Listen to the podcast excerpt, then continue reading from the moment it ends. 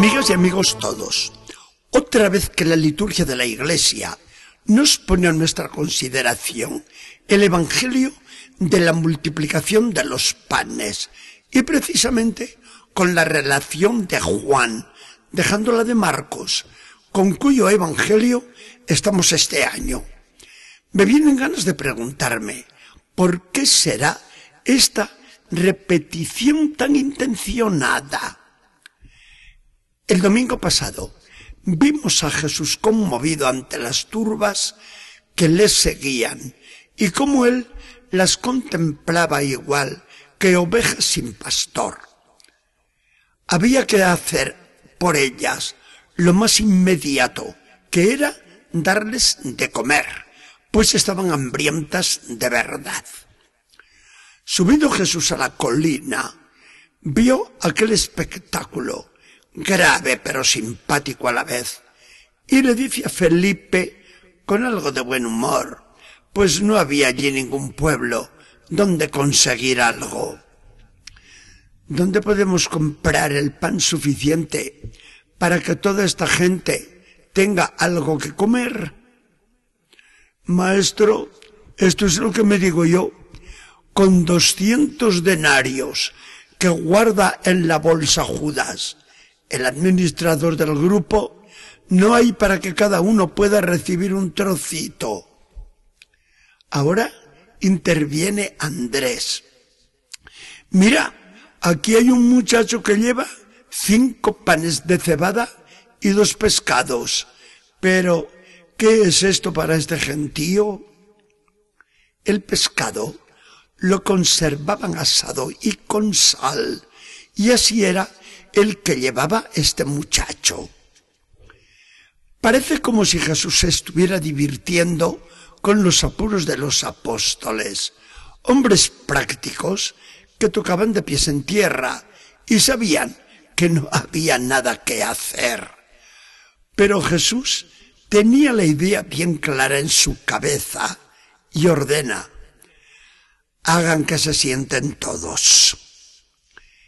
Era la primavera y había crecido mucha hierba en los contornos del lago.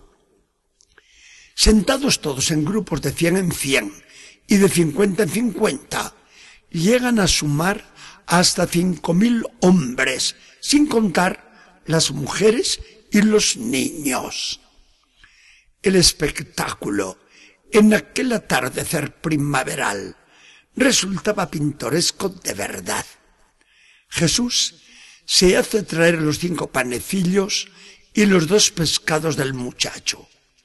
Los toma en sus manos, eleva en oración los ojos al cielo, da gracias a Dios su Padre y empieza a dar a los apóstoles panes y más panes y pescados y más pescados para que repartan entre la gente que tomen todo lo que quieran y sin trabas. No hay que decir que a ninguno se le ocurrió ayunar aquella tarde. Comieron hasta saciarse. Y entonces mandó Jesús, tomen los trozos que han sobrado para que no se pierda nada. Y llenaron hasta doce canastos, a pesar de tanto como comieron y lo suponemos, aunque no lo diga el Evangelio, a pesar también de la provisión que cada uno se pudo hacer por su cuenta. La gente se entusiasma y saca una consecuencia muy lógica para ellos. Este es sin duda el Mesías que esperamos. Venga, no perdamos tiempo. Lo agarramos y lo proclamamos rey. Pero Jesús, que no quiere ninguna complicación política, ni causar problemas al pueblo con una sublevación contra los romanos, se escapa solo a la montaña mientras ordena a los doce que se embarquen y partan hacia la otra orilla. Rápido. Sí que piensa Jesús en eso de rey, pero se trata de un reinado muy diferente. Este Evangelio nos lo sabemos de memoria, ¿verdad? Pero ahora nos fijamos solo en esta orden de Jesús a los apóstoles. Denles ustedes de comer. Hoy escuchamos en la iglesia esta recomendación del Señor y le damos una interpretación muy nuestra y muy legítima también. Mirando el hambre que reina en muchas regiones del mundo y nosotros miramos en especial a nuestra América Latina, sentimos muy vivamente el mandato del amor. Puede haber amor verdadero al hermano si no le calmamos el hambre que lleva en el estómago, esa hambre que es el resumen de todos los males que padece el pobre y el resumen de todas las injusticias que comete la sociedad. El amor lleva siempre a remediar la necesidad primaria del pobre, como es saciarle el hambre que padece. Tiene derecho a la vida y no puede vivir si no se alimenta como es debido.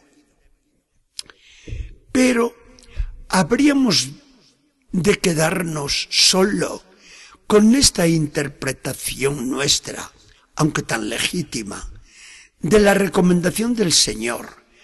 Denles ustedes de comer si dejamos expresamente la interpretación auténtica del mismo Evangelio, como es la Eucaristía. Este relato del Evangelio no lo podemos disociar del sacramento del cuerpo y de la sangre del Señor. Por eso la Iglesia nos propone tantas veces esta página de la multiplicación del pan. Denles ustedes de comer. Ustedes, mis apóstoles, mis sacerdotes, a los que confío mi cuerpo, que se entrega como pan de vida en el sacramento. Jesús sabe que causa más estragos en las almas el hambre espiritual que en los cuerpos el hambre material. O las almas alimentan la vida divina que Dios les dio en el bautismo, o morirán de hambre hasta perder la vida eterna.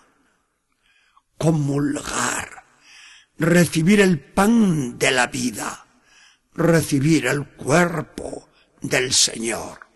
Jesús no lo pudo decir con palabras más graves y más estimulantes. El pan que yo daré es mi carne para la vida del mundo. Si no comen mi carne y no beben mi sangre, no tendrán vida en ustedes. Y quien come mi carne y bebe mi sangre, tiene vida eterna, y yo le resucitaré en el último día. Señor Jesucristo, danos amor para compartir el pan con los hermanos que tienen hambre, pero danos sobre todo y con toda abundancia hasta podernos hartar dichosamente con él danos siempre el mismo pan, tu cuerpo y sangre, Señor.